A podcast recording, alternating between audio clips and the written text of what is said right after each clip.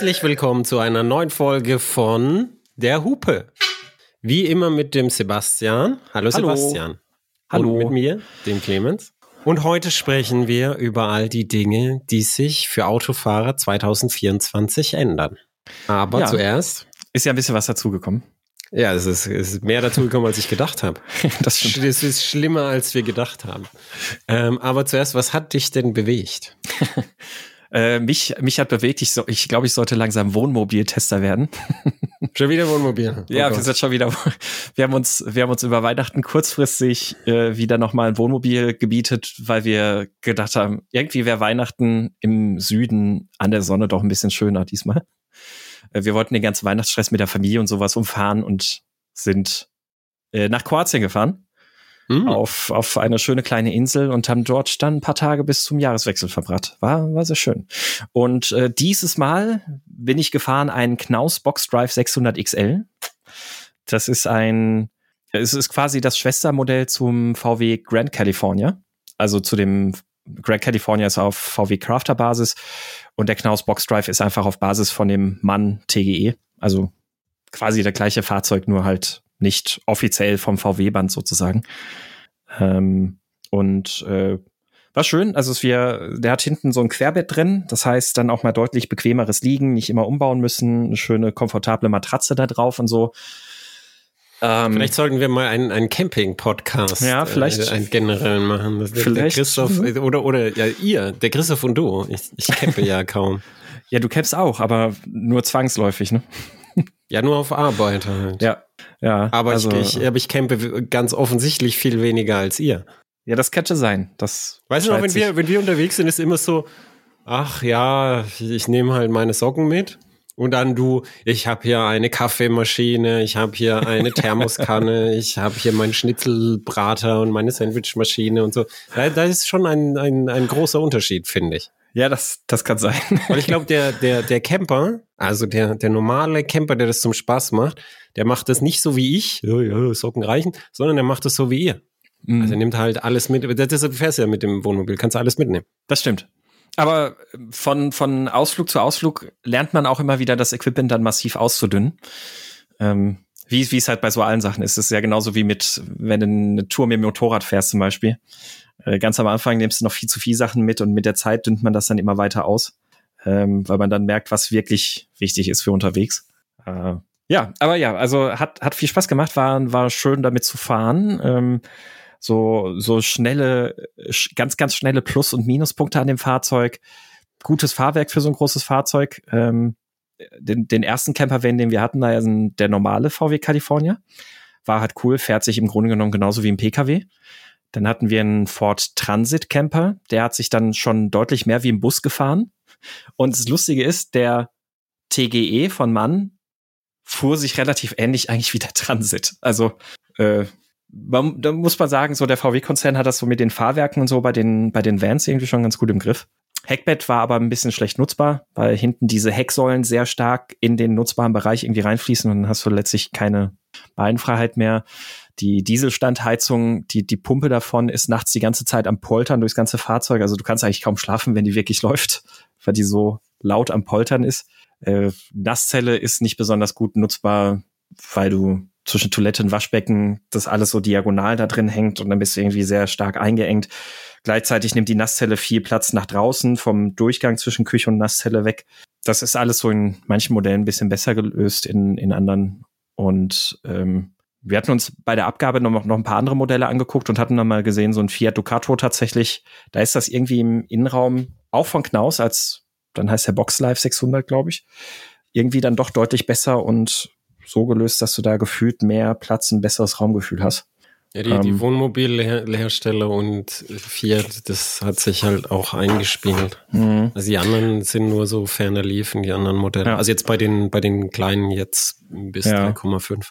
Also war auf jeden Fall ganz, ganz interessant zu sehen, weil ich hätte vorher in meinem Kopf wäre es so gewesen, na klar, VW Grand California und dann so das Schwestermodell Box Drive 600 XL, das ist ja, das ist dann quasi so Premium. Ähm, und nachdem wir den jetzt äh, so ein, knapp über eine Woche irgendwie hatten und danach uns nochmal so ein, so ein Ducato Camper auch von Knaus dann angeguckt hatten, ich würde auf jeden Fall eher den, Knau äh, den, den Ducato nehmen, muss ich sagen. Und lustig, wir wurden von Nachbarn jetzt auch angesprochen, ja, ihr, ihr macht jetzt ja schon so oft irgendwie ein Wohnmobil und Wohnwagen oder Campervan und so. Ja, jetzt wird's ja mal Zeit, einen zu kaufen. Ähm, und das haben ja in den letzten Jahren auch ganz viele Leute gemacht. Der Markt ist ja explodiert. Ich weiß nicht, wie es jetzt aussieht. Ich kann mir vorstellen, dass der relativ stark jetzt auch bald wieder einbrechen wird. Ähm, aber die Leute gucken einen dann immer ein bisschen entsetzt an, wenn du sagst, naja, für das, was so ein Ding kostet, kann ich mir sehr, sehr oft so ein Teil mieten. Ähm, ja. Und es ist allein, also es ist ja nur der Kaufpreis, dann kostet so ein hier Grand California oder was, geht irgendwie bei 60, 80.000 Euro bloß. Ja, und es dann, muss ja auch irgendwo stehen. Dann, ja genau, dann muss es stehen. Dann, ich habe hier eh schon zu viele Motorräder und alles rumstehen, sondern steht noch so ein Ding irgendwie hier im Weg, dann hast du die, die Wartung, die du dafür bezahlen musst. Du hast den Wertverlust, der dann dazu kommt. Also da kann ich echt sehr, sehr viel dafür mieten. Das lohnt sich vielleicht, wenn, wenn man wirklich ausschließlich so Urlaub macht, aber machen wir nicht. Und also, aber dann, dann sind die Leute immer irgendwie überrascht, wenn man, wenn man denen das so ein bisschen gegenrechnet und ja, weißt du, was noch günstiger ist als das, als das Wohnmobil mieten? Nix. Eine Herberge. Eine Herberge. Also, ja. Ja. Das, so mache ich sie. Ja, das stimmt. Also es ist, es ist, ich finde es immer erstaunlich, wie teuer Wohnmobil mieten ist, weil, weil es ist ja. ja dann also Camping ist für mich rein Kosten sparen. Wenn jetzt Familienurlaub mit Camping, ah. wenn man kann man irgendwie so machen, dass es günstiger ist. Aber das ist dann wirklich so, Leute schlafen im Zelt. Ja. Und jetzt mit, mit Camper Van ist das nicht mehr günstiger als eine Herberge. Nee. Da hast du nur noch den Vorteil, dass du halt mobil bist, aber die meisten Leute sind ja dann im Urlaub an einem Campingplatz. Richtig. Hast du, also hast du ja nicht wirklich so einen Vorteil. Also bei, bei mir ist das eher, oder bei uns ist das eher so, dass wir so diesen, dieses Draußensein sehr mögen, also so ein bisschen naturnäher sein. Ähm, also ich, ich liebe das zum Beispiel tatsächlich auch in, in Campervans. Also jetzt bei dem haben wir das nicht gemacht, aber ansonsten eher im Dachzelt zu schlafen, weil du dann ein bisschen mehr von draußen mitkriegst, irgendwie ein bisschen gefühlt näher an der Natur bist. Das mag ich da sehr. Ähm, Kosten sparen sehe ich, ja, also als Familie wahrscheinlich schon, aber ansonsten, ich meine, so ein Ding kostet gemietet mindestens 90 Euro die Nacht. Dazu kommen dann meistens nochmal eine Pauschalgebühr. Ähm, da, ja, und, wie du sagst, also Diesel. mit einer Herberge und so bist du, genau, und der, ne, der Diesel und alles, da bist du mit einer Herberge auf jeden Fall sonst günstiger unterwegs. Ähm, bei uns ist es halt so, wir, wir reisen ja oft von Ort zu Ort. Dann sind wir eher so ein bisschen Roadtrip-mäßig unterwegs und wie gesagt, so dieses Draußengefühl, das mögen wir halt sehr. Ich ähm. mag auch das Draußengefühl, aber halt, wenn ich wach bin, weißt du? Wenn, ich, wenn ich schlaf, bin ich, bin ich dann, bin ich, also wenn ich schlaf, bin ich lieber drin, weil drinnen ist es ruhiger und wärmer.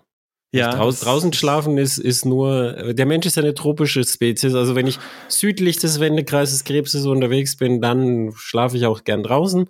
Aber jetzt da in unserem Breitengraden dann lieber drin. Ja, ich, ich mag es auch hier draußen. ähm, bei den aber du, wie gesagt, du bist, du bist ja der also Camper. Ja, ja, genau. Ja der typische bin, Camper. Also du, du bist die, die Authority hier. Ich bin, ich bin der, der Waldschrat, der, äh, der, der komische Ansichten zum Campen hat, beziehungsweise der, der Nutzwert Waldschrat, der, der abweichende Ansichten zum Campen hat, die, die nicht relevant sind für die Camping-Szene. Deshalb, die, diese Camping-Sachen, die, da, da machst du mal einen Podcast äh, mit, mit Christoph und dann heißt der, äh, keine Ahnung, Campen äh, mit Batterie oder so. Genau, ja. Also ja. Naja, ähm, und am Rande noch eine nette Information. Ich habe in dem Zug festgestellt, man kann in Österreich inzwischen die Vignette elektronisch kaufen. Oh, äh, du brauchst kein Zeichen oder was? Genau, du musst keinen Picker mehr ins Auto kleben, sondern ähm, wir sind, sind da nicht unterwegs gewesen und in Bayern meinte ich dann noch so, ah ja, jetzt müssen wir mal noch gucken, wo wir noch eine Vignette irgendwie her, herbekommen, mal noch irgendwo nach einer Autobahnraststätte irgendwie mal anhalten. Und Susa hat dann mal schnell aufs Handy geguckt und ein bisschen gegoogelt und hat gesehen, nö, die können wir auch einfach online kaufen. Ähm, wusste ich noch nicht. Und es ist offensichtlich auch noch gar nicht so lange der Fall. Gerade seit ein, zwei Monaten. Nee, genau. Äh, Anfang Dezember wurde es in Österreich eingeführt. Und okay. dann kannst du jetzt die Vignette einfach online in Zusammenhang mit dem Kennzeichen buchen. Geht Sehr super schnell und einfach. Genau. Und äh, da sind wir schon wenn, fast wenn sich das, äh, Hauptthema. Wenn, wenn, sich das jetzt erst geändert hat. Richtig. Ja. Also es war im Dezember, also noch gerade so letztes Jahr. Ähm, aber wenn wir dann an der Stelle mal schnell teasern, nächstes Jahr soll in Österreich auch eine Eintages-Vignette eingeführt werden. Also so für Transitreisende vielleicht ganz interessant. Haben sie sich doch weich schlagen lassen. Ja, anscheinend. Also nicht nächstes Jahr, dieses Jahr. So, wir sind ja schon 2024. Im Laufe des Jahres soll die eingeführt werden. Okay. Naja. Ja, was hat dich denn bewegt? Ja, ich habe das jetzt das, das, dritte Auto in unserem gescheiterten Vergleichstest allein gefahren, nämlich den Mercedes AMG C63 E-Performance uh. als mhm. T-Modell, also als Kombi. Okay, da bin ich jetzt sehr ähm, gespannt. Das ist, das ist halt ein Auto, das hat 680 PS. Manchmal. Ma manchmal, das ist genau da, du hast das Problem, du hast den Finger okay. genau dahin gelegt, wo die Wunde liegt. Okay, ich, Schwerend liegt sie da. Also es ja. hat manchmal 680 PS. Und das erste Mal, weißt, wenn du, du bist einfach im Komfortmodus, hast gesagt, okay, jetzt, jetzt gucke ich mal, was da geht. Dann trittst du aufs Gas und denkst du, was ist das denn? Was, weißt du, so, wenn, wenn du weißt, wie viel Leistung das hat, denkst du, was ist das mhm. denn? Geht ja gar nichts. Also da geht natürlich schon was, das beschleunigt natürlich schon auch deutlich, nur es sind nicht irgendwie 680 PS. Und dann bist du so, so ein bisschen da und denkst dir, ach so, ja, ich kriege ja hier auch keine 680 PS in diesem Modus und in mhm. diesen Umständen. Damit du die 680 PS kriegst, muss die Batterie komplett voll sein, ja, sonst bringt die die Leistung nicht. Mhm. Und du musst im Race-Modus sein. Sport reicht nicht. also im Race-Modus. Das ist ja, wo, der heißt ja extra Race, wo ich, wo ich denke, ob das dann Leute halt wirklich auf der Straße nutzen. Und dann kriegst du, und dann aus irgendeinem Grund ist es trotzdem irgendwie nicht so richtig äh, beeindruckend. Und zwar wahrscheinlich ist es halt sehr linear, was ja gut ist. Und wenn, wenn man die Messung macht, der Beschleunigungswerte, da, da, da, da, da kommt es auch. Aber der Punkt ist halt, das Auto ist halt extrem schwer. Mhm.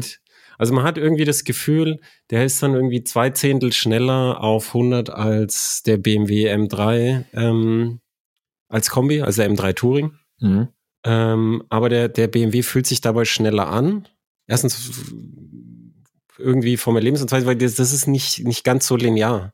Du, die, die Beschleunigung ist ja selten komplett linear, sondern meistens hat die ja so einen kleinen Buckel oder Senken oder so, weißt du, ist ja so ein ja. bisschen so eine, so eine Kurve.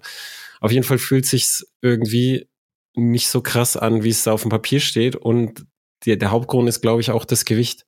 Und dann hast du halt die ganze Zeit das Gefühl, dass dieser gesamte E-Antrieb mit seinen um die 200 Kilo, die das mehr wiegt wie, wie der BMW, dass das gesamte System am Ende bei Null rauskommt, dass du mhm. exakt so viel kriegst, wie du, wie, wie, wie es halt kostet an Gewicht. Also es wird nicht exakt sein, aber ungefähr das Gefühl stellt sich ein und das ist dann halt, dann hat sogar ein Plug-in-Stecker, dass du mit 3,6 kW das laden kannst. Keine Ahnung, warum der drin ist. Wahrscheinlich einfach nur Flottenverbrauch äh, beschönigen. Flottenverbrauch beschönigen und Ladesäulen zustellen. Nee, darfst du nicht mal, weil du kriegst damit kein E-Kennzeichen, weil die, die Batterie ist zu klein. Ach so. Du darfst, ja. damit nicht, du darfst damit nicht an eine öffentliche Ladesäule. Das ist nur in deiner Garage, kannst du anstecken für. Aber ich weiß nicht, Mercedes Wobei, sind, 13 sind, Kilometer. Öffentliche, sind öffentliche Ladesäulen wirklich ans E-Kennzeichen gebunden? Eigentlich ja nicht. Ja, wenn das Schild da steht und es steht fast immer da, ist, äh, darfst du nur mit E-Kennzeichen dort parken. Echt? Ja. Ah. Okay, das, das Schild das heißt nur zum Laden und nur mit E-Kennzeichen. Das heißt, streng genommen, da wird natürlich jetzt keiner was sagen, aber streng genommen darfst du nicht an eine AC-Ladesäule, weil es gibt nur AC, du darfst nicht mhm. an eine AC-Ladesäule die, die damit zupacken. Und es wäre auch komplett assi, weil du kriegst 13 Kilometer maximal raus. In der Realität ja, ja. weiß ich nicht, ob das überhaupt dann so weit kommt. Also, also das braucht, also der elektrische Verbrauch ist in der Gegend, hat die AMS gemessen, ähm, bei mir war es eigentlich in der Gegend 30 Kilowattstunden. Hm. Also du kommst einfach nicht besonders weit mit einem, mit dem kleinen Akku. Wie viel Leistung wird vom, vom äh, E-Motor zugesteuert? Also ist das höchste, was er zusteuert, sind, sind ein bisschen über 200 äh, PS dann nochmal. 200. Okay, aber dann 55. halt auch nur auf die obersten 20 Prozent von dem kleinen Akku. Wahrscheinlich.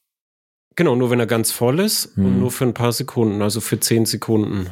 Mhm. Und das, das reicht ja für diese kurzen Beschleunigungen. Aber es ist halt so, weißt du, das Auto kostet halt über 120.000 Euro. Und dann ist es, finde ich, ganz schön viel Wenn und Aber und du musst für, ich, ich will die, die volle Leistung haben. Und dann, dann also ich habe ich hab das den AMG, also ich, den, den, den Prolls mit Herz hier gezeigt, so, die, die teilweise selber alte AMGs haben, aber halt mit V8. Mhm. So. Und dann kommst du halt damit an und sagst, oh, der neue AMG, ja, oh, ja, cool, will ich mal sehen. Und sag ich, du, das ist vielleicht der neue mit 14 oder so. Ach, oh, nö, dann nicht. Mhm. Und da, da glaube ich, wird, wird sich halt noch einfach zeigen, wie die Leute das annehmen, weil das ist, da ist natürlich Sounddesign und der klingt dann wie ein sportlicher Vierzylinder, aber für mich ist AMG halt so German Muscle Cars und mhm. Da bei einer C-Klasse will ich dann halt so einen V-Motor haben, will ich einen V6 oder einen V8 haben. Also die AMG-Motoren, wer die nicht kennt, diese V6 und V8-Motoren von AMG, die sind einfach geil. Die machen Spaß. Auch ja. wenn du nur da hincruist oder so, das macht Spaß mit denen zu fahren. Und der Vierzylinder halt nicht. Das ist halt einfach, das ist ein krasser Vierzylinder, aber es ist jetzt nicht geil, mit dem zu fahren. Mhm. Und weil er so krass überzüchtet ist, ist das Auto halt überhaupt nicht sparsam, trotz äh, Hybrid und Plug-in und so. Ich habe das nie unter 14 Liter fahren können. Es ist auch Winter, okay. Wow. Aber als der BMW da war, war es auch Winter und ich habe den im Alltagsbummel, im Kurzstreckenbetrieb, weißt du, immer der große Motor muss warm werden, habe ich den mit 11 gefahren. Krass. Also es ist alles in allem, ist, würde ich sagen, es ist, äh, also Porsche, der Porsche war wie erwartet. Das ist halt, es macht super Spaß, aber es ist halt ein kurzer Spaß. Der BMW ist auch wie erwartet, ist, würde ich sagen, wäre auch, wenn wir zu dritt gefahren wären, wäre einfach der Gewinner gewesen, ganz klar. Und das Hybrid-Konzept geht überhaupt nicht auf, finde ich. Hm. Weil, weil das, das, das, das ist schon da, die Leistung und alles, aber ist, das ist super kompliziert und ich zweifle, dass das das ist, was die Kunden von AMG wollen. Ich weiß nicht, wie es dir geht. Die, die Kunden, die ich kenne bei AMG, die fahren den ganz viel so im Alltag mal, teilweise sogar manchmal auf Arbeit so und freuen sich im Alltag an ihrem Auto. Ja, ja, klar. Das heißt, es sind ja Alltagsfahrzeuge. Also es ist ja kein, kein Sportwagen wie ein, wie ein äh, Porsche Cayman oder so, der bis, tendenziell ein bisschen ungemütlicher ist, sondern es sind ja alltagsfamilientaugliche genau. Fahrzeuge. Genau, du hast, du hast den, den ganzen Komfort von der C-Klasse da drin und dann willst du dich halt ein bisschen dran freuen an deinem AMG und dann äh, an diesem Vierzylinder ist dann halt so ein bisschen, da fehlt ja. das halt. Und ich glaube, dass das wird wie bei Porsche sein. Der Vierzylinder-Boxer ist ein toller Motor der, der äh, ist vom Drehmomentverlauf, Leistungsabgabe, ist alles super, aber der klingt wie ein Käfer. Und der, der Mercedes allen Sounddesign zum Trotz, der klingt wie ein Opel Astra. Und dann ist es halt ein Opel Astra mit Sounddesign, aber es ist halt kein V8 und kein V6. Ja. Und das fehlt äh, also, wahrscheinlich den Leuten dann. Also glaub, die Verkaufszahlen werden es zeigen, aber das haben alle gesagt, die das gesehen haben. Und ich glaube, das wird auch ein großer Teil der Kunden so sehen. Ich glaube auch, das Problem wird wahrscheinlich sein, auf der auf der Rennstrecke wird das sicherlich gut funktionieren und gut performen. Also da ist das ja auch immer ganz schön. Da kannst du dann, dann kannst du mit dem Elektromotor kannst du ja schön dieses Torque-Modeling machen. Also dass du so Drehmomentlücken vom Motor ähm, ausfüllst, dass du das Rausbeschleunigen aus der Kurve schön kraftvoll aber lass, lass auslegst dir und sowas. Frage aber, stellen. aber Moment, Moment, ganz kurz ja? noch. Ähm, aber das, das Problem ist halt genau das, du fährst halt dann irgendwie vielleicht zweimal im Jahr mit dem Ding irgendwie auf die Rennstrecke oder auf die Nordschleife. Und das eigentliche, eigentliche Thema ist halt dann wirklich genau das, was du sagst, so dieser, diese emotionale Verbundenheit mit dem Auto im Alltag. Also ein so ein Auto, das, das ganz oben immer noch auf meiner Wunschliste steht, ist zum Beispiel ein Jaguar F-Type. Weil das ist bei Weitem kein besonders herausragend guter Sportwagen. Das ist keine ja, Präzisionswaffe für die Rennstrecke, aber es ist einfach ein Auto, das, selbst wenn du einfach nur dahin cruise und gemütlich ja. fährst, gibt er dir was, du hast ein tolles Gefühl damit, es macht Spaß, diesem Motor zuzuhören, ja. wenn der so vor sich hergurgelt. Und das ist halt das Gleiche, was halt auch einfach die, die bisherigen AMG-Modelle so besonders gemacht hat. Und was mein Problem auch schon mit der A-Klasse, als sie das erste Mal als AMG-Variante kam, mit dem A45, immer schon war, wenn du das Ding richtig an den, an, an den Hörnern packst und volle Luzi fährst, dann, dann macht der durchaus Spaß. Wenn du damit einfach nur so vor dich hincruist, dann ist es so, ja, puh, weiß ich nicht.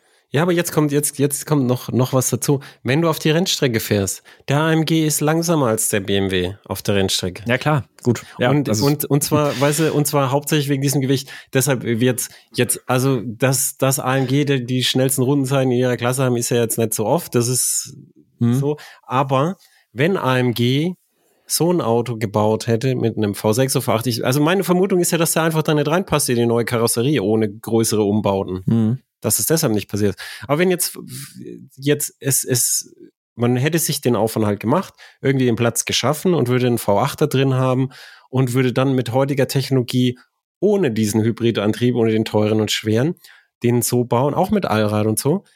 Wäre der langsamer? Ich glaube nicht. Ich glaube, er wäre schneller, weil er ja. wäre leichter. Ja. Also, und das ist da halt der Punkt. Das ist nicht mal auf der Rennstrecke hast du voll. Du, weißt du, jetzt, jetzt, jetzt, dieses ganze Torquemodding und so, das, das, das, das, das bringt dir nur so viel, dass du den Gewichtsnachteil reinholst. Mhm. Ja, ich meine, also ich meine jetzt damit auch nicht, dass er, dass er schneller oder präziser ist. Ich meine einfach nur, ich glaube, es macht dann Spaß, den auf der Rennstrecke zu bewegen, ähm, ohne dass du jetzt irgendwie auf Rundzeiten unterwegs bist. Also das Gefühl, glaube ich, auf der Rennstrecke wird ganz nett sein, aber ja, ist halt. Ja.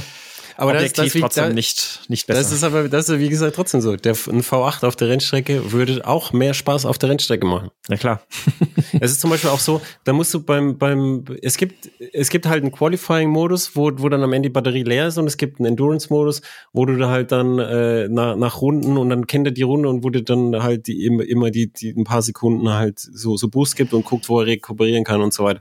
Aber das ist halt ein, ein riesen Aufriss und äh, mhm. Programmieraufwand gewesen, um am Ende langsamer zu sein als die Konkurrenz und auch viel wichtiger, die Konkurrenz ist jetzt mal scheißegal. Langsamer zu sein, und das behaupte ich wirklich, als das, was sie hätten bauen können, ohne diesen ganzen Hybridzeug. Ja. Ich glaube, sie denken, sie müssen entweder aus Bauraumgründen oder aus Flottenverbrauchsgründen oder aus welchen Gründen auch immer. Ich denke, sie müssen, sie denken, dass sie das müssen und haben es deshalb entwickelt. Aber es ist halt scheiße. Und wie der Kofferraum aussieht, davon brauchen wir gar nicht anfangen, weil der, der hat so zwei riesen Buckel da drin noch. oh, okay. Also, wo die, die haben hinten, das ist, das ist, das ist nämlich nicht wie, wie bei der normalen C-Klasse. Alle C-Klassen jetzt sind Hybrid, die haben so ein, ähm, so Generatormotor zwischen Getriebe und Motor. Alle. Also die kleinste mhm. hat auch Mildhybrid. Mhm. Das ist aber bei dem AMG nicht so, sondern der ist direkt ans Getriebe angeschlossen und hat stattdessen hinten eine E-Achse mit Zweiganggetriebe, wie der Porsche Taycan. Das ist komplett anders als bei den anderen. Wow. Also komplett anders. Und dann ich mir für diesen Aufriss hätte die auch vorne Platz gefunden. Ja. Also offenbar ja nicht, aber vielleicht für etwas mehr als diesen Aufriss hättet ihr von. Also ich glaube, sie denken, sie müssen es vielleicht, keine Ahnung. Hm. Aber jetzt lass, lass uns, lass uns äh, von diesem leider etwas enttäuschenden Auto mal weggehen zum Hauptthema, oder? Ja, würde ich auch sagen. Genug über die Enttäuschung gesprochen. Und Mit was wollen wir anfangen? Na, ich würde sagen, wir sind ja schon so halb im Elektro-Thema, oder? Ja, wir fangen auf jeden Fall mit Elektro. Dann, dann, dann fange ich mhm. mal äh, an. Auch mit, mit Riesenaufreger. Nächstes Jahr wird dein Strom begrenzt, so. Ja. Jetzt hast du es davon. Die, die Wallbox, sie drehen. Man, die, man dreht die, mir die bösen, die bösen Konzerne, die böse Politik dreht mir den Saft ab an der Wallbox. Nee, die beste Überschrift, die ich gelesen habe, die, die, die, der grüne Sozialismus beginnt. Doppelpunkt. Leistungsbegrenzung ab Januar. Das, das, das war die, die äh, beste Überschrift, die ich dazu gelesen habe. Ah, nicht schlecht. Also äh, für, für, für wer es noch nicht weiß, ist, ähm, bisher war es so, wenn du eine Wallbox oder eine Wärmepumpe, alles, was viel Strom verbraucht und einen gewissen Gleichzeitigkeitsfaktor hat, also das eine Wärmepumpe im Winter hat halt einen Gleichzeitigkeitsfaktor im Sinne, dass halt morgens früh da viele Wärmepumpen anlaufen und Warmwasser bereiten.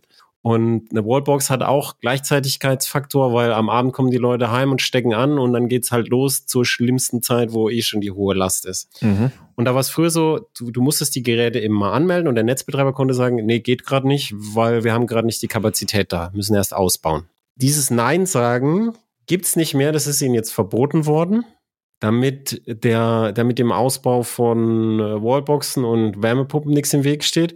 Aber trotzdem muss er irgendwie die Stabilität des Stromnetzes sicherstellen. Und im Gegenzug erhalten die Netzbetreiber jetzt die Möglichkeit, diese elektrischen Großverbraucher, diese steuerbaren Großverbraucher bei Engpässen auf 4,2 Kilowatt pro Gerät zu begrenzen. Mhm.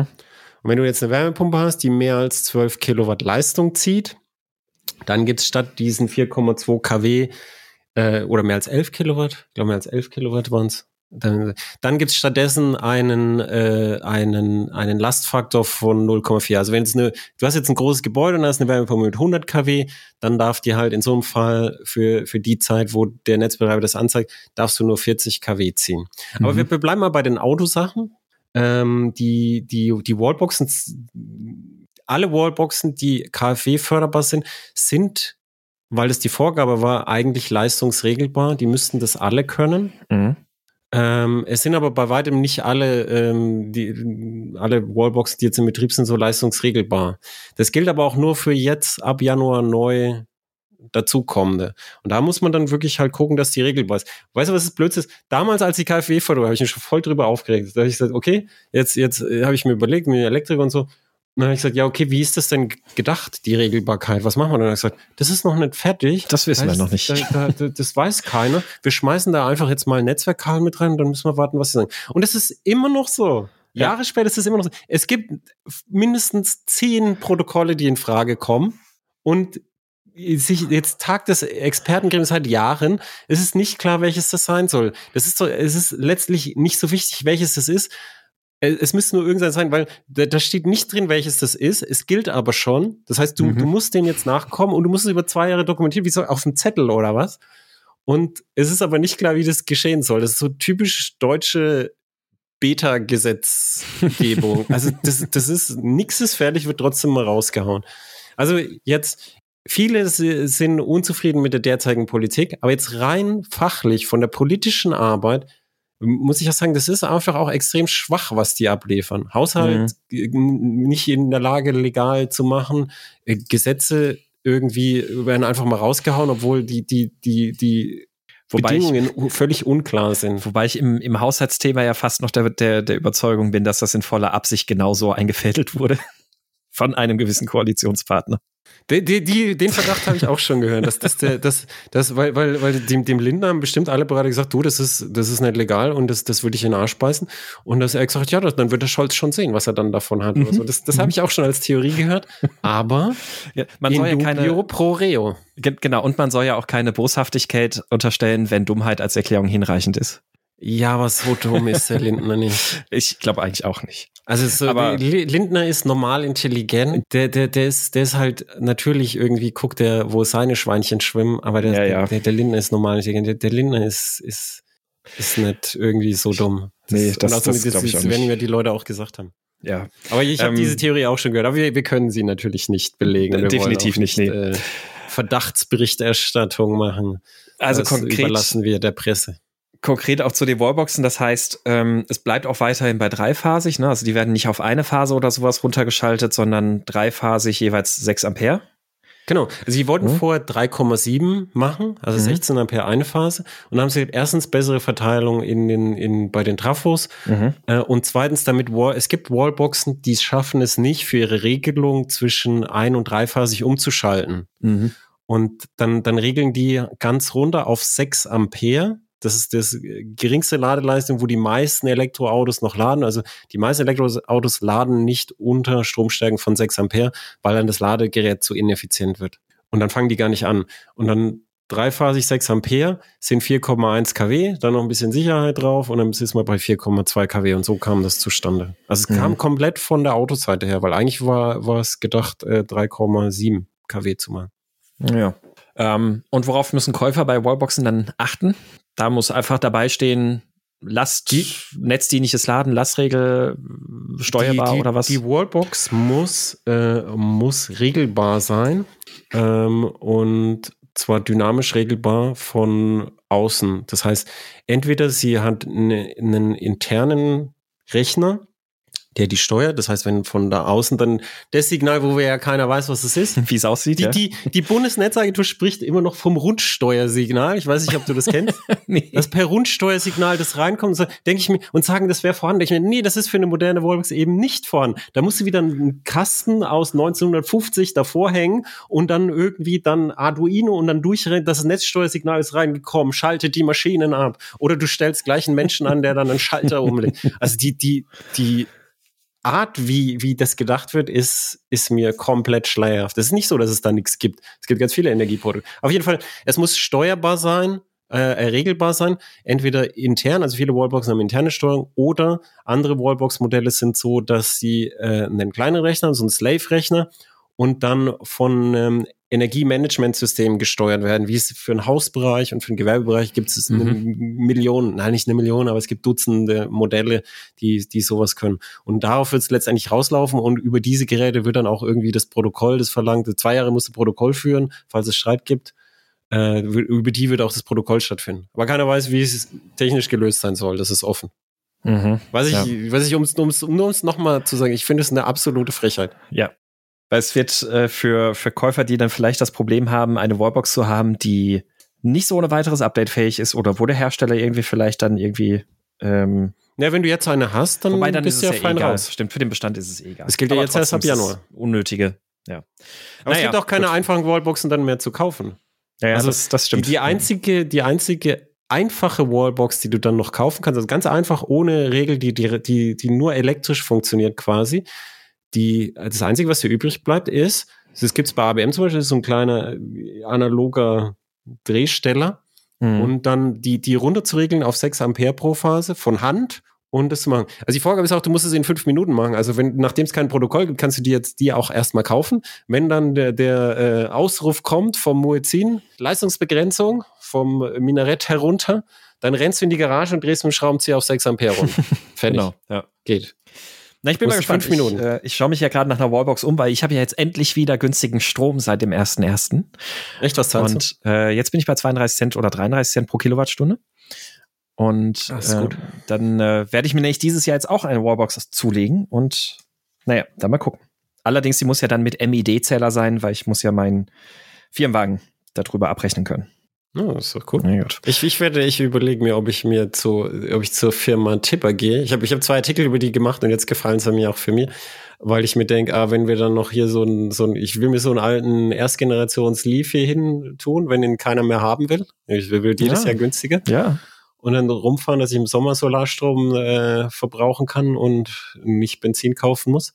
Und dann habe ich eine Wärmepumpe, die von sich aus schon nach Strompreisen heizen kann. Und Mhm. dann kann ich, äh, dann kann ich, äh, glaube ich, ganz gut meine, meine flexibilisierbaren Verbräuche in günstige Zeiten legen. das stimmt. Und äh, das, äh, das werde ich, glaube ich, machen.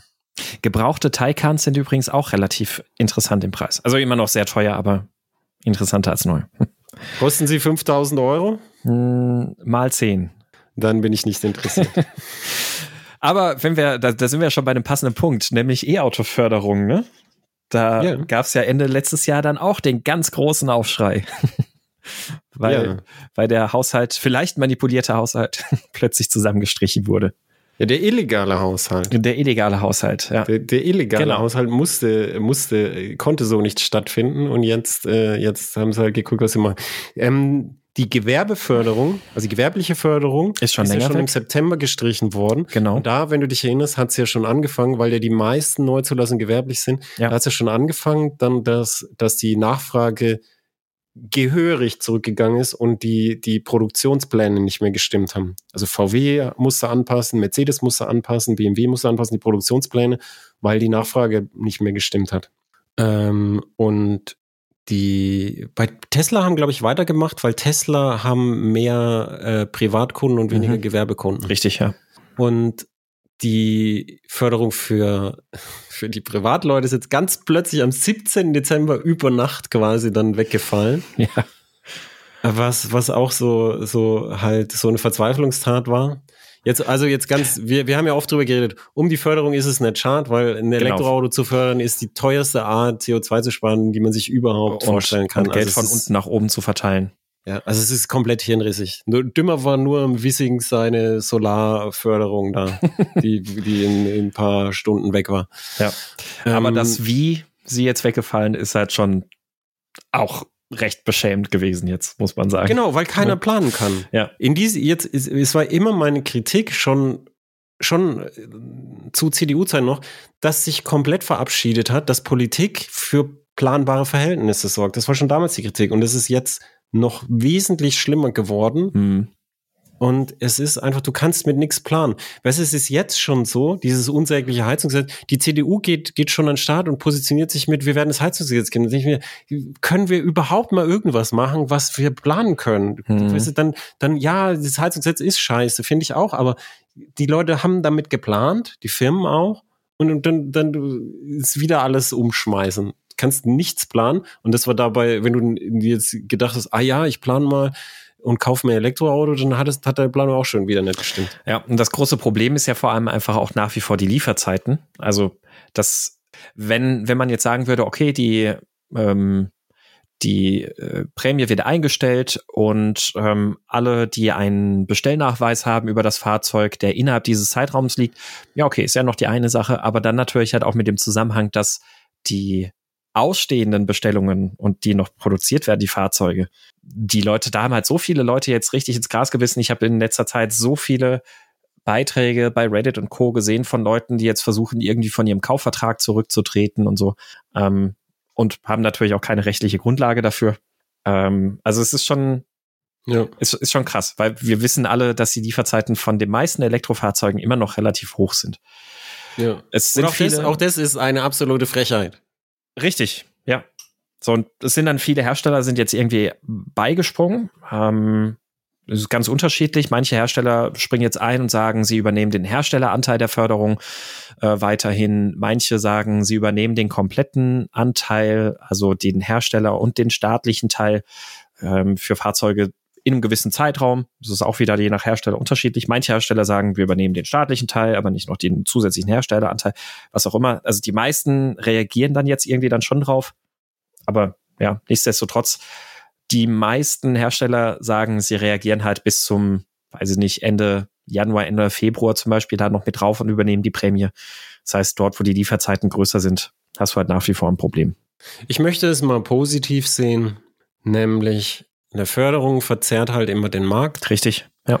Und ähm, dass die Autohersteller so schnell und bereitwillig die Nachlässe geben können, heißt ja dass, dass die Autos halt einfach so eingepreist sind, dass mit dieser Förderung gerechnet. Wenn die Förderung wegfällt, ist es langfristig tatsächlich gut für die Preisentwicklung bei ja. E-Autos. China hat jetzt endlich den, den ersten Wagen mit Natrium-Ionen-Batterie an den Start mhm. geschoben, der eigentlich schon, schon im Juni oder so fertig sein. Jetzt hat sich halt ein bisschen gezogen.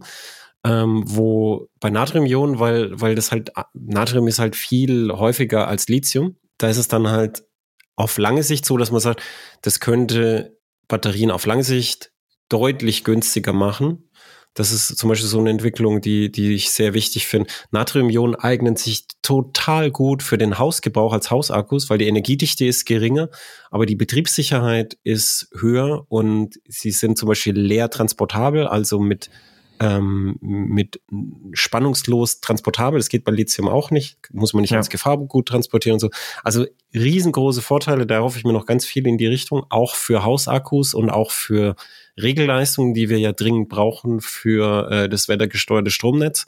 Und ähm, die Förderung, dass die wegfällt, ist jetzt scheiße zum Plan, hätte ich mich genauso geärgert wie, wie ihr alle, die ja was bestellt hat.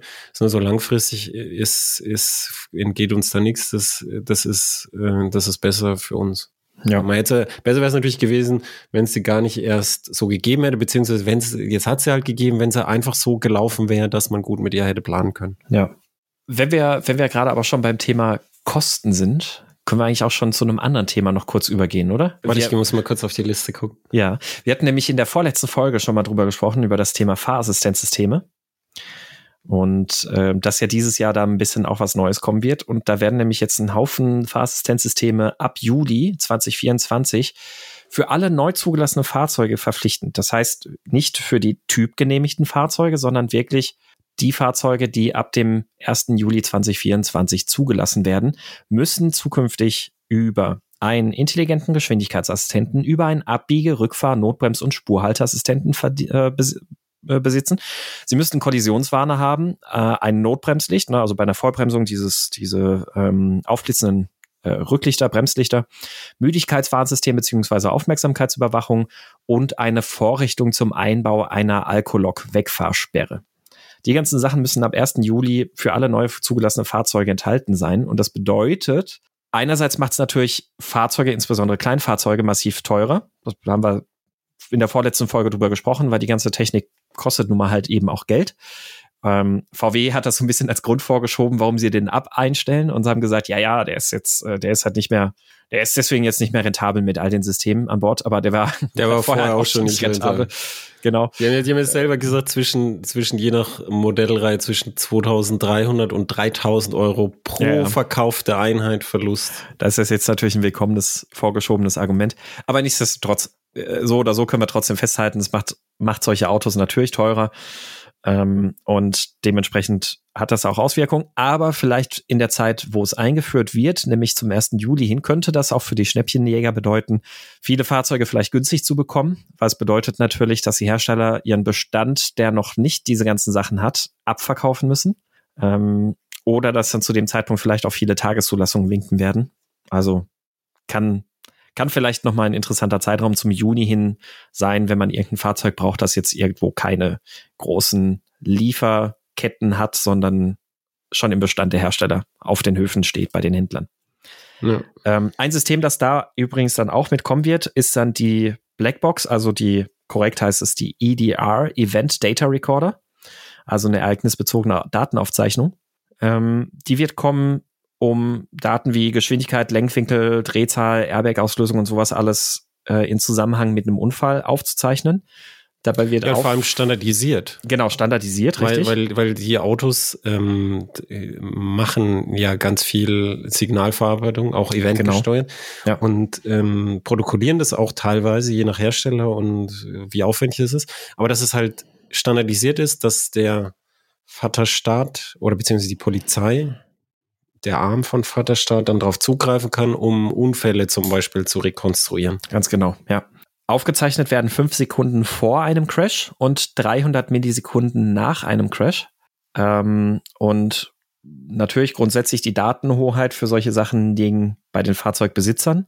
Ähm, aber klar, wie du sagst, bei zivil- oder strafrechtlichen Verfahren können natürlich das Gericht oder die Staatsanwaltschaft äh, Sachverständige beauftragen, die dann auf die Daten auch zugreifen können. Auslesbar sein sollen die per OBD oder per direkten Zugriff aufs Steuergerät, meistens anscheinend das Airbag-Steuergerät. Ja, aber über, über OBD oder über Ethernet dann. Oder ist es auch noch nicht festgelegt? Über OBD soll es in jedem Fall gehen. Aber ich habe gelesen, dass es wohl auch die Möglichkeit gibt, direkt auf die Steuergeräte vom Airbag zum Beispiel zuzugreifen. Weil klar, wenn das Auto, je nachdem wie das Auto zerstört ist, kannst du ja eventuell nicht mehr über OBD irgendwas auslesen. Ja, aber wie, wie? Ähm, und weißt du das? Auf dem Airbag-Steuergerät weiß ich es nicht. Nein. Also jetzt kann, kann ja zum Beispiel sein, dass das dann vorgeschrieben wird, über welche Schnittstelle das, das Airbag-Gerät, über welche Schnittstelle es dann mhm. ausgeben muss, ob das dann ja, das weiß ich über, nicht. über Flexbus oder kann oder, oder sogar über diese Ethernet-basierten Dings ist. Oder wie ich die EU kenne, kommt, äh, kommt über Rundsteuersignal oder so. Keine Ahnung. USB-C. USB-C. ja. RJ45 Stecker. Jedes ja, genau. ABS-Steuergerät braucht ein RJ45 Stecker mit Gummistopfen. Ja. Also ja, es ist, wird, wird lustig. Die Hersteller lösen ja auch gerade das Thema intelligenter Geschwindigkeitsassistent sehr, sehr, sehr, sehr unterschiedlich. Also ab wann das Ding anfängt ähm, zu warnen, wie es abschaltbar ist und sowas. Also wir haben es ja schon in der vorletzten Folge angekündigt. Das wird sicherlich für viele Autofahrer in relativ nervig werden. Ja. Die Verschwörungstheorie ist ja, dass das Absicht ist, damit wir mehr Fahrrad fahren. Aber Fahrradfahren ist gesund. Fahrradfahren ist gesund, das ist richtig. Oder ich bin ja der, der Fußlobbyist. Laufen ist gesund. Laufen ist noch gesünder als Fahrradfahren. Das True Fact. True Fact. Und billiger. Oder aber halt langsam. Das stimmt. Gut. Ähm, wir, wir haben noch was vergessen zum, zum Thema, ähm, weil, weil das ja auch den Straße. Die CO2-Abgabe erhöht sich äh, planmäßig, nee, überplanmäßig sogar, ne? Ja. Also ist jetzt noch mal ein bisschen was drauf genau. worden. Auch da wieder, wenn, wenn man jetzt genau planen wollte, hat man die Arschkarte gezogen. Ich verstehe nicht, wo, weißt du, um die zwei Euro hin oder her, darauf kommt es wirklich nicht an. Nee. Hätten wir es lieber so gelassen, hätten wir lieber diesen Aussetzer 2000, ähm, 22, Anfang 2020 wurde es ja ausgewählt. Man lieber sich diesen Aussetzer gespart und hätte es einfach nach Plan durchgezogen. Das wäre mhm. viel besser gewesen. Aber ist also, ja egal, also erhöht sich und es sind dann ein paar Cent. Hast du genau geguckt? Ge genau, ich, ich habe ich hab mal nachgeschaut, genau. Also erstmal, also ursprünglich sollte es von, 40, äh, von 30 auf 40 Euro pro Tonne angehoben werden, also pro Tonne äh, CO2. Und dann hat man es äh, jetzt in den ganzen Haushaltsnachverhandlungen auf 45 Euro je Tonne angehoben. Und das macht am Ende laut einer ADAC-Rechnung circa 4,3 Cent pro Liter Benzin und 4,7 Cent pro Liter Diesel. Ah ja, okay. Ja. Also ja, im Schnitt 4 bis 5 Cent etwa, kann man das so sagen.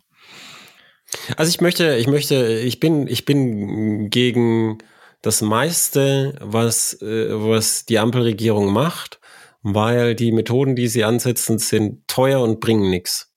Die sind unwirtschaftlich. Also kannst du die, die volkswirtschaftliche Schöpfung noch einmal.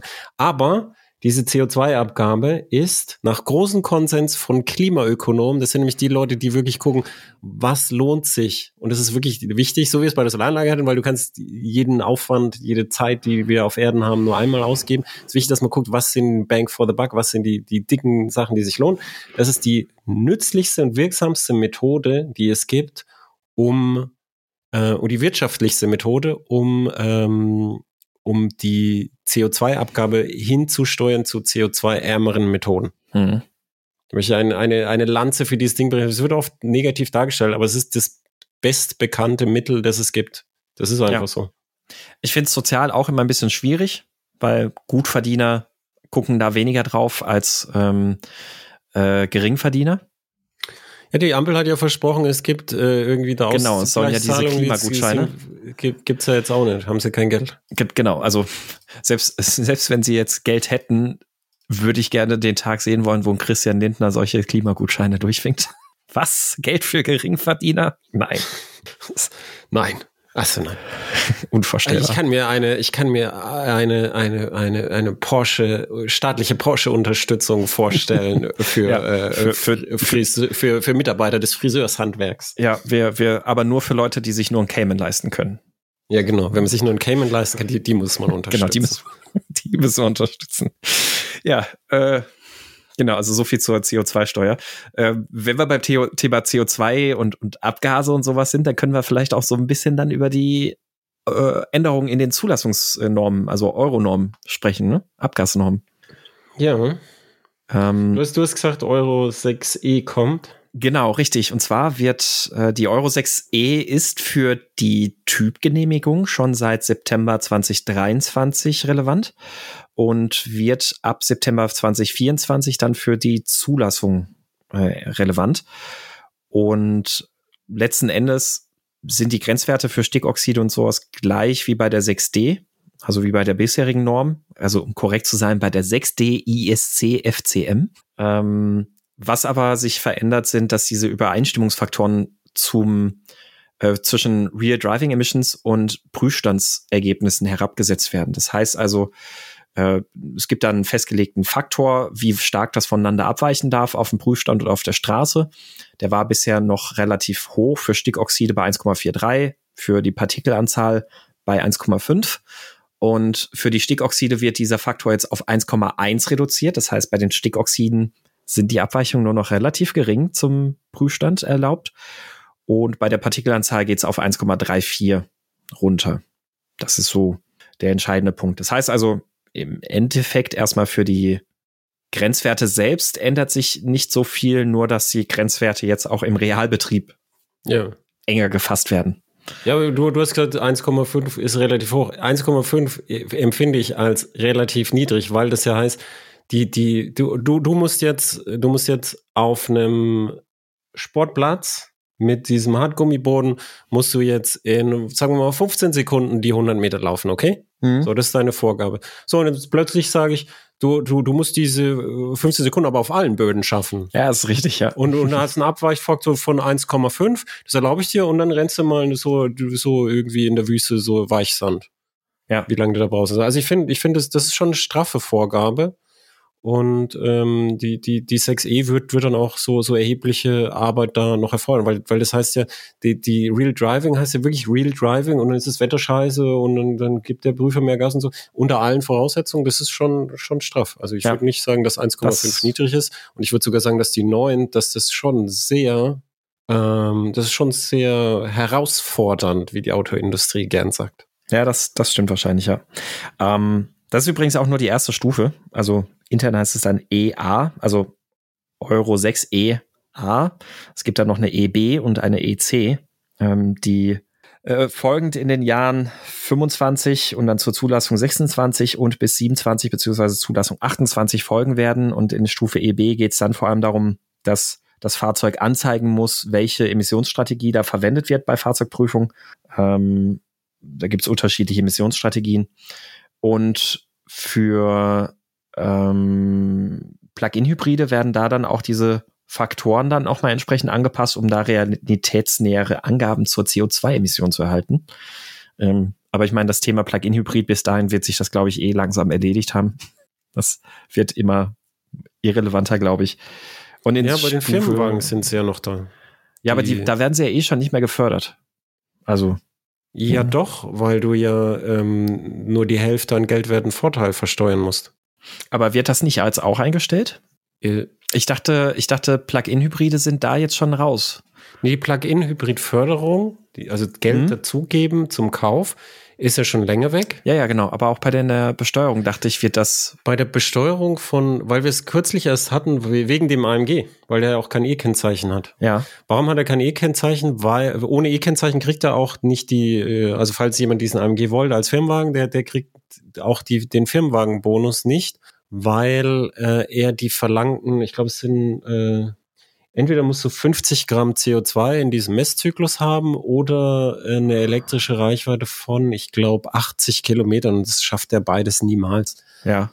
Und ähm, wenn du diese Vorgaben aber schaffst, und jetzt zum Beispiel, jetzt vergiss mal den AMG, aber äh, C-Klasse ähm, C, C300E, mit, mit einer großen Batterie, wo du 100 Kilometer, im Sommer kannst du 100 Kilometer weit nur Batterie fahren mit dem Ding. Der hat sogar mhm. einen Drucktank deswegen für Kalifornien. Also wo, wo, es gibt keine Entlüftung, sondern es ist ein Drucktank. Damit du halt keine, keine Benzindämpfe in die Umgebung entlässt, während der lang steht. Ähm, und die sind, die wird es weiterhin geben und die sind dann, die sind dann auch weiterhin steuerlich bevorzugt in dem Sinne. Mhm. Und es ist auch gar kein schlechtes Auto, finde ich. Ja, also ich, ich, ich habe ja auch gerade nochmal nachgeschaut. Also was ich nicht im Kopf hatte, war, dass diese 0,5% Regelung für Plug-in-Hybride ja eingeschränkt werden soll und nur noch dann gilt, wenn das Auto zu überwiegend mehr als 50 Prozent rein elektrisch betrieben wird. Wo ja aber auch, das ist ja auch noch so ein Luftschloss von wir würden gern und wir müssten mal und wir wissen eigentlich gar nicht, wie wir es überprüfen sollen. Genau, also das, ist die Frage, ja. wie man es überprüft. Aber jetzt ja. von, von der, von der Zulassungsding, es ist ja schon klar, deshalb, deshalb sind die Batterien ja dann noch größer, wie, wie, wie so, so wie, wie weit man dann halt mit einer bestimmten Batterie realistisch kommt und dann, dann haben die halt große Batterien. Wenn die große Batterien haben, dann, dann ist nämlich auch realistisch, den AMG wird nie jemand anstecken, aber so ein, so ein C300E eben schon, wenn du 100 Kilometer weit kommst und dann, ja, dann kannst du deinen ganzen Alltag elektrisch machen und wenn du dann auf Tour gehst, dann, dann springt halt der Benziner an. Ja. Äh, und die, die, die Regelung gibt es aber weiterhin. Und das ist, das ist in der Form eine Steuerleistung, weil du nur die Hälfte an Steuern dann zahlst, mhm, klar. als ja, jemand, der nicht im Wagen fährt. Ja. Gut, ähm, wenn wir noch bei Euronormen sind, da können wir noch schnell was für Motorradfahrer auch erwähnen, nämlich die Einführung der Euro 5 Plus. Ähm, letzten Endes auch da ändert sich erstmal aus, ähm, aus Kundensicht nicht viel. Letzten Endes, was eingeführt wird, ist im Vergleich zur Euro 5, die aktuell für Motorräder gilt, dass der Hersteller einen Nachweis der Haltbarkeit der Abgasreinigung auf der Straße erbringen muss. Also das heißt, es muss nachweisbar sein, dass die Abgaswerte ähm, die das Motorrad hat, über den gesamten Lebenszyklus auf der Straße auch so bleiben. Ja, und die Schallemissionen auch. Und die Schallemissionen auch, genau, richtig, ja. Und das gilt für alle neu typgenehmigten Modelle ab Anfang dieses Jahres. Und in der Zulassung bedeutet es, Euro 5 Motorräder sind nur noch bis Ende dieses Jahr zulassungsfähig und ab 2025 muss es zwingend ein Euro 5 Plus Motorrad sein. Genau. Ja, also davon merkt man, glaube ich, als, als Kunde dann wahrscheinlich ein bisschen weniger, wobei es dann immer die Frage ist, mit wie viel Preiserhöhung das äh, einhergeht. Weißt du, ob in der 5 Plus dann diese, diese Prüf, diese, diese Prüfläufe der, der Recheneinheiten, ob die jetzt da drin sind? Das weiß ich nicht, nee. Okay, weil das, das war auch noch was. Da mussten, du musstest nachweisen für, also war, war in der ursprünglichen Euro 5 vorgesehen, dass, dass du bestimmte Selbstcheck-Prüfläufe der Steuereinheiten, dass du bestimmte Anzahlen von abgelaufenen Prüfläufen vorweisen kannst, dass, dass die laufen. Aber wenn jetzt zum Beispiel du machst einen Prüflauf und dann stellt der Nutzer das Fahrzeug aus, weil mhm. er tanken geht oder so, dann ist der natürlich abgebrochen. Und du musst halt dafür sorgen, dass eine bestimmte Anzahl von Prüfläufen dann stattfindet und musst die dann protokollieren irgendwie im Steuergerät. Das, das war für die Softwareentwicklung von den Autos auch noch so ein Riesenaufriss, weil es das vorher in der Form ja gar nicht gab. Mhm. Nee, das weiß ich tatsächlich nicht, ob das da für Motorräder damit dann auch gilt. Nee. Also ich denke, sie haben sich alle darauf vorbereitet und haben die, die werden die Preise moderat anpassen. Ja, ich glaube auch. Achso, du hast, du hast gesagt, das Winterreifensymbol. Genau, ich habe hab noch so ein Berg mit Schneeflocke muss jetzt sein und M und S gilt nicht mehr. Genau, richtig. Das, das Alpine-Symbol, also diese, dieser Berg mit der Schneeflocke, ist ab Oktober für Winterreifen vorgeschrieben. Das heißt also, wenn man ab Oktober in winterliche Straßenverhältnisse kommt, dann sind Winterreifen mit M und S-Symbol oder M plus S-Symbol nicht mehr ausreichend, sondern es muss zwingend diese Schneeflocke vor dem Berg da drauf sein. Ich habe extra auf alt, ich habe extra auf meine Reifen geguckt, die, die, die sind jetzt nicht mehr so neu. Ich habe gedacht, wie alt sind Reifen, wo wirklich nur M und S draufsteht? Ich meine, die müssen doch eh getauscht werden. Ja. Also allein also, von der Gummihärte. Ich glaube, ich glaube, das gab es vereinzelt eigentlich nur noch bei solchen Geländereifen, ähm, so Gelände-Ganzjahresreifen. Äh, da habe ich das ab und zu noch mal gesehen, so bei manchen Pickups, die aktuell noch verkauft werden, dass da wirklich nur ein neuen, M plus S, mh, nur ein M plus S-Symbol drauf ist. Aber das ist, so. wie du sagst, äh, größtenteils trotzdem auch nicht mehr relevant. Ach so. Ja, gibt es da äh, niedrigere Hürden da für M und S wahrscheinlich? Ja, ja. Also ich kenne die genauen Unterschiede in den Spezifikationen da auch nicht, aber ich glaube, M plus S ist leichter zu erreichen als die Schneeflocke. Also es würde Oder erklären bei manchen von diesen All-Terrain-Geländereifen, wie man da drauf rumrutscht. Ja, das, das stimmt. Also da nochmal drauf gucken. Ich glaube, für die normalen Pkw-Besitzer ist das kein Thema mehr, aber für manche Pickup-Fahrer und auch, ich glaube, teilweise solche äh, Wohnmobile und sowas, die wurden manchmal auch mit sowas ausgeliefert noch. Da lohnt ein Blick auf die Seitenflanke, Reifenflanke vielleicht nochmal. Ja, ich habe ja auch geguckt bei mir. Ja. Ja, was hast du noch auf dem Zettel? Also meine, meine Liste ist abgearbeitet. Deine Liste ist abgearbeitet. Mhm. Ich habe noch die Mauterhöhung. Oh. Es wurde, es wurde jetzt die, die Maut erhöht und zwar saftig erhöht um so, glaube 83 Prozent oder so. Oh. Für, für selbst, selbst ein, ein, ein sehr moderner Diesel ist, äh, ist, ist deutlich beaufschlagt worden. Ähm, die, die Maut soll ähm, die Logistikunternehmen dazu treiben, mehr Elektro und so zu kaufen, was natürlich schwierig ist, weil die es dreifache kosten immer noch. Also im, mhm. bei Nutzlast, äh, bei, bei Nutzfahrzeugen jetzt, das sind die Stückzahlen kleiner und deshalb ist da so der Faktor zwei bis drei immer noch sehr üblich. Und ähm, das Wichtige ist aber jetzt für Autofahrer, dass im Juli 2024 die Maut gilt auch für äh, Fahrzeuge ab 3,5 Tonnen zulässiges Gesamtgewicht. Und das ist, wer halt noch den alten Führerschein Klasse äh, 3 hat, der durfte ja bis 7,5 fahren und so und ganz mhm. viel und mit Anhänger und so. Und die müssen halt dann wissen, dass, dass falls sie so ein großes Fahrzeug fahren oder, oder besitzen, dass ähm, dann eigentlich Mautpflicht gilt. Du hast ja noch äh, irgendwie recherchiert, dass es äh, nicht für Wohnmobile gilt, für Geräte mhm. mit, mit Wohnfläche äh, ab 50 Prozent der Gesamtfläche und permanent installiert. Genau, also richtig, Wohnmobile ja. sind ausgenommen. Ja, also aber die für die anderen eigentlich nicht. Richtig, genau. Also Wohnmobile, so da geht es um die Beschreibung, also Fahrzeuge, die so eine Wohneinrichtung haben, also Toilette, Dusche, Betten, Kochgelegenheiten, Wohnraum und die dauerhaft und fest ausgestattet sind, dann ähm, sollen die davon ausgenommen sein. Es gibt ja dann auch noch solche Wohnmobile mit Ladebereich, also so ein Pferdeabteil und Heckgarage und sowas. Da müssen die mindestens 50 Prozent der Nutzfläche ähm, muss so ein Wohnbereich sein und die dürfen ausschließlich für private Fahrten verwendet werden, also keine kommerziellen Fahrten. Das, das ist nochmal ganz wichtig. Was aber wohl auch laut ADAC der Fall ist, dass ähm, es sein könnte, dass Mautkontrollsysteme die Fahrzeuge halt trotzdem nicht als Wohnmobil identifizieren.